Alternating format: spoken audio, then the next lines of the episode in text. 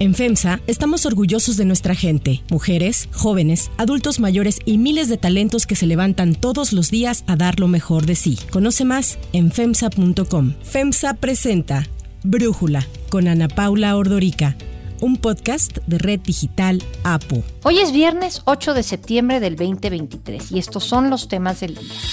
La ruptura de Marcelo Ebrard con Morena parece inminente, pero el partido lo llama a no dejar sus filas mientras la oposición lo invita a sumarse al Frente Amplio por México. Días de protestas de activistas climáticos contra los estilos de vida de los multimillonarios en el mundo. Lo señalan de ser los principales generadores de emisiones contaminantes. Pero antes vamos con el tema de profundidad.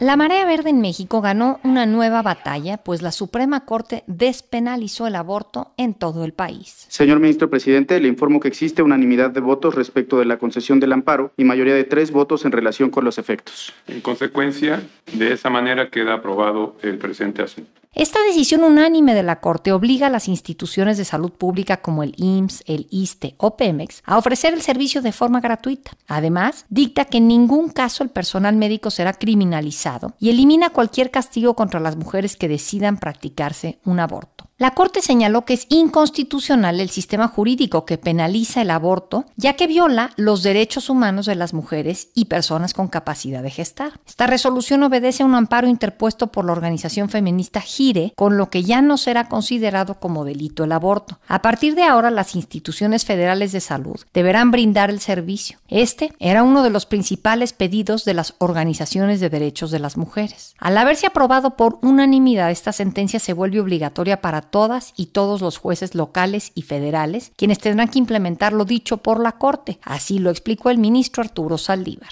A partir de ahora, no se podrá, sin violar el criterio de la Corte y la Constitución, procesar a mujer alguna que aborte en los supuestos que ha considerado válido este Tribunal Constitucional. Se inicia una nueva ruta de libertad, de claridad, de dignidad y de respeto a todas las personas gestantes, pero sobre todo a las mujeres. La resolución implica modificar el Código Penal Federal para eliminar el delito de aborto, que está definido en el artículo 329 como la muerte del producto de la concepción en cualquier momento de la preñez, y que contempla una pena de 1 a 3 años para los que hagan abortar a una mujer, aunque sea con su consentimiento. Además, incluía inhabilitaciones de 2 a 5 años para los médicos que lo practicaran. En México el aborto ya era legal en Ciudad de México, Oaxaca, Hidalgo, Veracruz, Coahuila, Baja California, Colima, Sinaloa, Guerrero, Baja California Sur y Aguascalientes. En este último estado desde hace apenas una semana gracias a otro amparo también de Gire. De acuerdo con Isabel Fulda, la subdirectora de esta organización en el 2007, la Ciudad de México era el único estado que reconocía el acceso al aborto y a partir del 2019 una ola de estados se han sumado. Por muchos años la Ciudad de México fue la única entidad que reconocía el acceso al aborto libre, al menos hasta las 12 semanas. Esto fue a partir de 2007, entonces ya estamos cumpliendo este año 15 años de esta regulación en la Ciudad de México, pues que ha dado acceso a cientos de miles de mujeres a procedimientos legales y seguros, tanto en la Ciudad de México como de otros estados y de otros países. Y después, a partir de 2019, empezó a cambiar este mapa con la despenalización del aborto en Oaxaca en los mismos términos. Y ya después, a partir de 2021, 2022, hemos visto una ola de entidades pues sumarse a la lista. Sí creo que ha superado nuestras expectativas. A pesar de la alegría de muchas, han surgido también opiniones en contra, como la de Brenda del Río Machín, fundadora de la Asociación Civil Los Inocentes de María, quien al contrario de Gire considera que la decisión de la Corte es un retroceso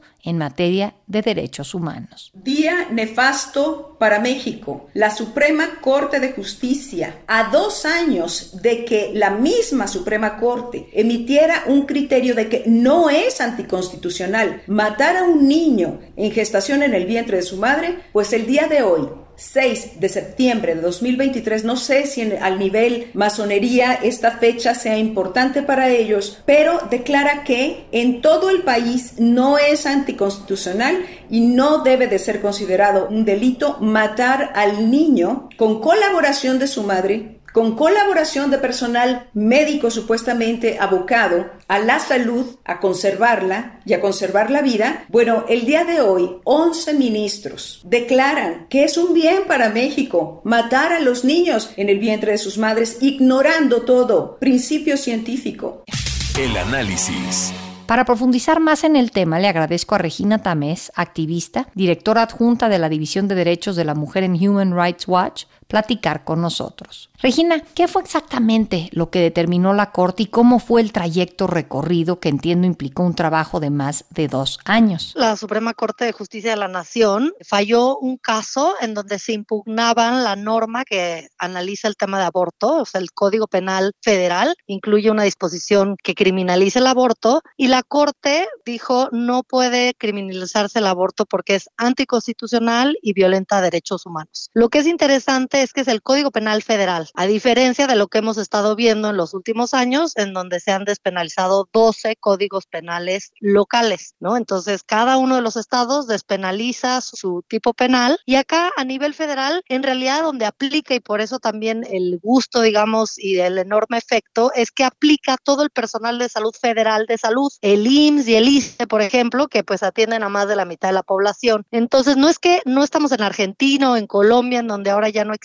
el delito de aborto como tal, porque somos un país federal, pero el Código Penal Federal eh, va a modificarse porque la Corte le pide al Congreso de la Unión que antes de que termine su periodo extraordinario derogue ese delito. Aguascalientes es el doceavo estado que ya descriminalizó el aborto la semana pasada. Entiendo que el aborto, a pesar de esto, sigue siendo ilegal, penalizado en 20 de los 32 estados. El logro es que aunque seas una mujer que vive en uno de esos estados en donde sigue penalizado, puedes ir a una clínica federal y ahí te pueden practicar el aborto si es que lo necesitas. Así es, eso es correcto. Tú puedes estar en un estado que lo tiene penalizado aún, de estos 20 que mencionas que falta todavía, y si eres derechohabiente de alguna de estas instituciones federales, ya el Código Penal no va a contemplar esa figura de perseguir a las mujeres, a los médicos o quien acompañe a las mujeres o personas gestantes por el tema de aborto y ya no puede ser criminalizada. Entonces sí, es, es interesante porque tú puedes estar en un estado que tiene una ley muy restrictiva y a la vez, si eres derechohabiente del IMSS, puedes tener acceso al servicio de interrupción. Esta es una estrategia que Gire, que es una organización de la sociedad civil, ha empezado hace un par de años, que es promover que las legislaciones se modifiquen vía una sentencia y no necesariamente, digamos, cabildeando en cada uno de los congresos. Las argumentaciones son bajadas directamente de los tratados internacionales de derechos humanos que argumentan que el derecho a la salud, el derecho a la autonomía reproductiva, a tomar decisiones sobre tu propio cuerpo, la integridad, pues son derechos humanos que México ha firmado estos tratados y hace parte de ellos y tiene que salvaguardar. Es una, digamos, una estrategia que siempre ha puesto en el centro que quien no quiera acudir a interrumpir el embarazo por las razones que sean, religiosas, ideológicas, conveniencia, pues no esté obligado a hacerlo, pero aquellas que sí quieran acudir a los servicios, pues tengan la libertad de hacerla y que el Estado no las persiga. ¿Qué implica o qué significa esto? ¿Qué ha implicado que el aborto esté penalizado para mujeres en México? Me imagino que por el hecho de estar penalizado, de todas maneras, había la necesidad de algunas mujeres de recurrir a un aborto y pues mm, se encuentra la forma de lograrlo, ¿no? Sí, creo que lo interesante de lo que estás mencionando es que efectivamente quien va a interrumpir el embarazo y tiene los medios para hacerlo, la posibilidad para hacerlo, lo va a hacer, pero una ley tan restrictiva a quien más estaba afectando y estaba discriminando discriminando, pues son a las mujeres que no tienen esa posibilidad, que no pueden faltar a trabajar, que no tienen transporte para venir a la Ciudad de México. No son, son eh, siempre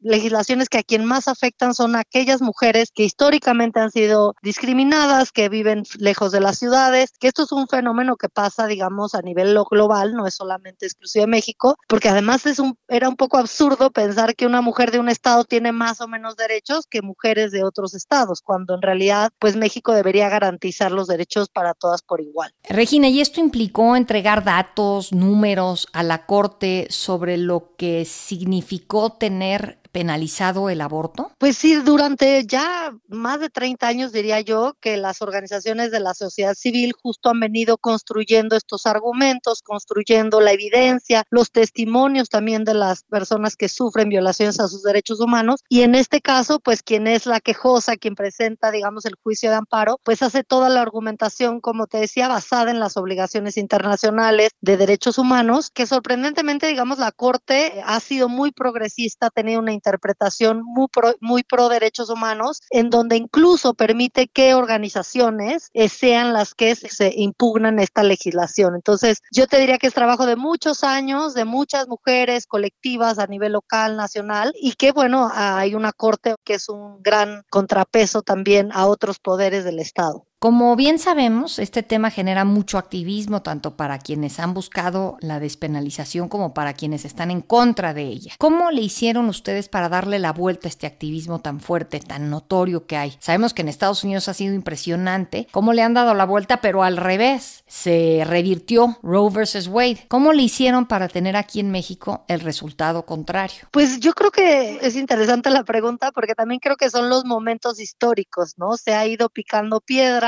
se empezó con causales y que hubiera, por ejemplo, acceso a todas aquellas personas que han sobrevivido violencia sexual, después se amplió a otras si está en riesgo tu vida, la salud, hasta lograr lo que se logró en la Ciudad de México y otros estados siguieron, ¿no? Creo que ha sido un esfuerzo colectivo, pero te diría que esta decisión de la Corte permite que, digamos, siguen cabiendo estas diferencias que me parece que también hacen parte del ejercicio democrático en donde no todas estamos de acuerdo, donde todas las voces importan. Y reitero, yo creo que la posibilidad de poder acceder a un aborto es lo que hace que, que quepan todas las personas más allá de si nunca recurrirías a ello o estás en contra, que sí es muy impresionante, pero yo creo que el Poder Judicial nos ha dado también una lección de que lo que cuenta es pues los compromisos internacionales, lo que dicen los derechos humanos y no tanto las cuestiones ideológicas, personales, religiosas, que sin duda eh, son importantes, que igual las garantías un Estado, pero en este fallo, digamos, no se estaría afectando a nadie. ¿Qué sabemos de las posturas de Sheinbaum y de Xochitl Galvez en el tema, ahora que ya formalmente son las dos, eh, bueno, formalmente con nombres y eufemismos, pero son las candidatas a la presidencia, Regina? ¿Qué sabemos de sus posturas en el tema? Pues mira, te mentiría si te dijera que hay una, una postura a favor o en contra. Lo que es cierto es que durante el mandato de, de, Claudia tampoco ha habido retrocesos y la Ciudad de México ha seguido garantizando el servicio. Creo que públicamente tampoco ha sido uno de los temas más álgidos, pero bueno, es justo algo que, que me parece que las feministas pondrán sobre la mesa para que se pronuncien sobre la legislación, pero sobre todo también que se garanticen los servicios, porque este es solo un primer paso y ahora falta que en verdad en la práctica a nadie se le niegue ¿no? el servicio. Regina Tamés, muchísimas gracias por platicar con nosotros. Al contrario, Ana Paula, muchas gracias a ti.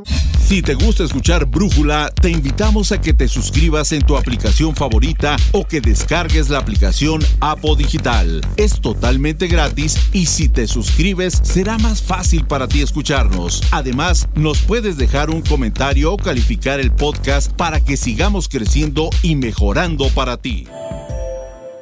Hay otras noticias para tomar en cuenta. 1. Ruptura en Morena. No adelantar nada, hay que esperar. ¿Quiénes se están frotando las manos? Pero fíjense lo inexperto que son. Por eso digo que sostengo que la política es un oficio, no cualquiera. Es el presidente Andrés Manuel López Obrador quien, a pesar de la ruptura que generó el triunfo de Claudia Sheinbaum como coordinadora de la defensa de la transformación, asegura que hay que esperar a que Marcelo Ebrard tome sus decisiones sobre su futuro político. Como lo adelantamos ayer, el ex canciller no aceptó los resultados de la encuesta que Morena y cuatro empresas más levantaron y que lo colocó casi 14 puntos detrás de la ex jefa de gobierno capitalino. Los resultados lo llevaron a decir que ya no tiene espacio en Morena, pero dijo que sí va a aparecer en la boleta electoral del 2024. Así se lo dijo a Ciro Gómez Leiva en entrevista con Radio Fórmula. Nos queda claro que ya en Morena no tenemos espacio. Yo no estoy argumentando que le gane Claudia en Morena. Entonces no me están estamos de toco, lo que mío es una iniquidad tremenda y, y hay como probarlo tú dices, estaré en la boleta del 24, ¿sí lo piensas? ¿Sí lo crees? Sí, porque tengo que ser leal con la gente que me apoya. Caso contrario, te diría, pues voy, me siento y les digo, un cargo o varios cargos y me quedo callado.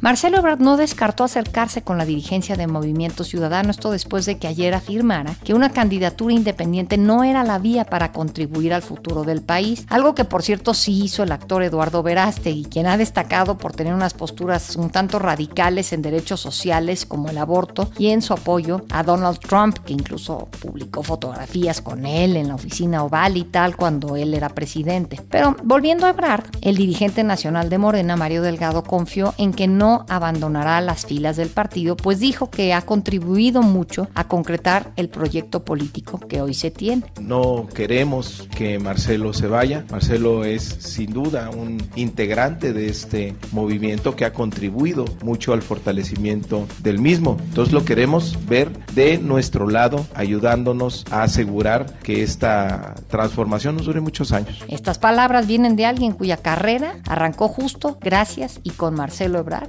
y después, pues como son algunas circunstancias en la política, Mario Delgado se le volteó. En tanto, tal como lo anunció al recibir los resultados, Claudia Sheinbaum se reunió con líderes del partido y con el resto de las corcholatas, en donde insistió en llamar a la unidad a los militantes para consolidar el movimiento que ahora ella encabeza. Unidad y movilización. Y eso es a lo que vamos a convocar en este momento. A la unidad por supuesto, de todas y de todos, todos los que apoyaron a nuestros compañeros. Somos parte de un proyecto y tenemos que consolidar estas estructuras, estos apoyos, a los militantes, simpatizantes que fueron parte de estos procesos, convocarlos a la unidad. Sobre la inconformidad de Ebrard, Sheinbaum recordó que al inicio del proceso interno todos los aspirantes firmaron un acuerdo de respetar los resultados e incluso reveló que lo buscó para hablar de las críticas que él le ha hecho a ella. Con todo y este arroz negro de falta de unidad, anoche se llevó a cabo la entrega de este bastón de mando del presidente López Obrador a Sheinbaum y fue en el restaurante El Mayor, a unas cuadras de Palacio Nacional. Ahí al restaurante llegaron gobernadores, líderes del partido y obvio las corcholatas, todas menos Ebrard.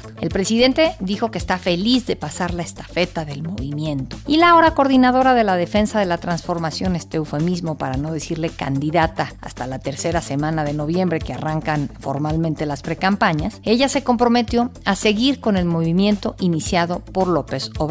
Así habló. Es un honor recibir de sus manos este bastón de mando. Usted, querido presidente, por muchos años ha representado y representa el anhelo de justicia del pueblo de México. Con su energía y empuje ha cambiado para bien la historia de nuestro país. El próximo domingo, el Consejo Nacional de Morena entregará la constancia a la futura candidata presidencial y procederá a firmar el proyecto de nación que el partido le plantea. Del lado del bloque opositor, Marco Cortés, dirigente nacional del PAN, llamó a Marcelo Ebrard a incorporarse al frente, pues dijo que negociar con Movimiento Ciudadano es hacerle el juego a Morena, ya que lo único que se lograría es dividir a la oposición. Ante estos señalamientos, así reaccionó el presidente López Obrador. Vamos a suponer que diga, soy libre y puedo ser candidato independiente, porque hay esa posibilidad, se juntan firmas y hay esa posibilidad.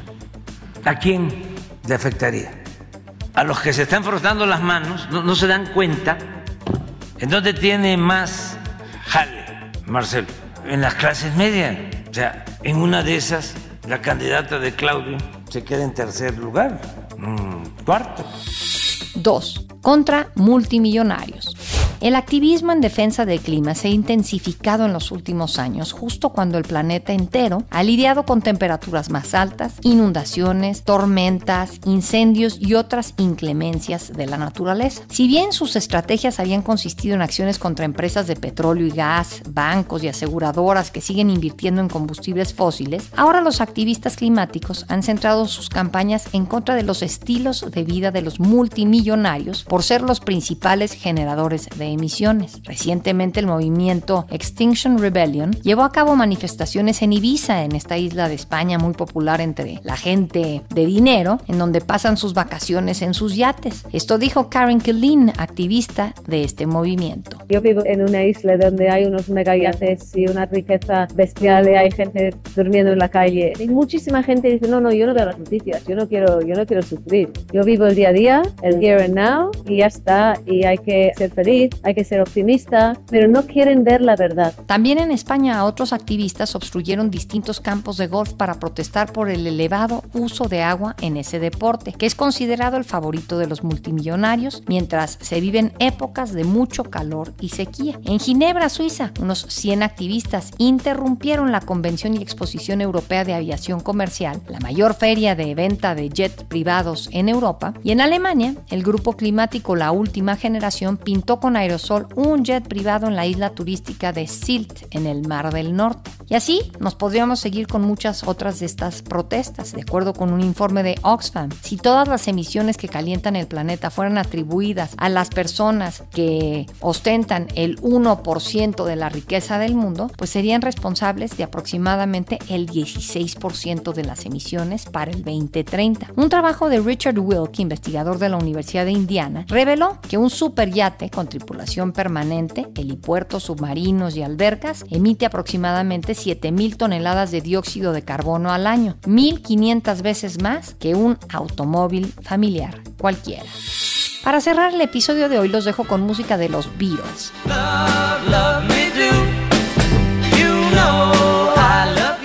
The Lost Bass es el nombre de la campaña con la que se busca encontrar el bajo Hofner con el que Paul McCartney tocó algunos de los mayores éxitos de los Beatles, un instrumento que se compró en 1961 en Hamburgo, que costó apenas 30 libras esterlinas y desapareció hace más de 50 años. El bajo se puede escuchar en las canciones Love Me Do, She Loves You y Twist and Shout. McCartney tocó con él en conciertos en Hamburgo, Liverpool y en las primeras grabaciones en el estudio Abbey Road. Sin embargo, en enero de 1969, cuando los Beatles estaban en Londres para grabar la canción Get Back, el instrumento desapareció. Ahora hay todo un movimiento para tratar de recuperarlo.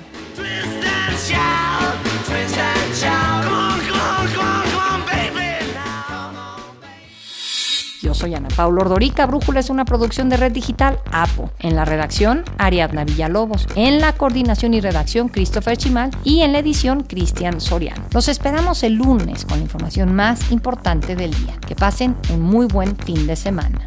Oxo, Farmacias ISA, Cruz Verde, Oxo Gas, Coca-Cola FEMSA, Invera, Torrey y PTM son algunas de las muchas empresas que crean más de 245 mil empleos tan solo en México y generan valor como de FEMSA. FEMSA presentó Brújula con Ana Paula Ordorica, un podcast de Red Digital APO.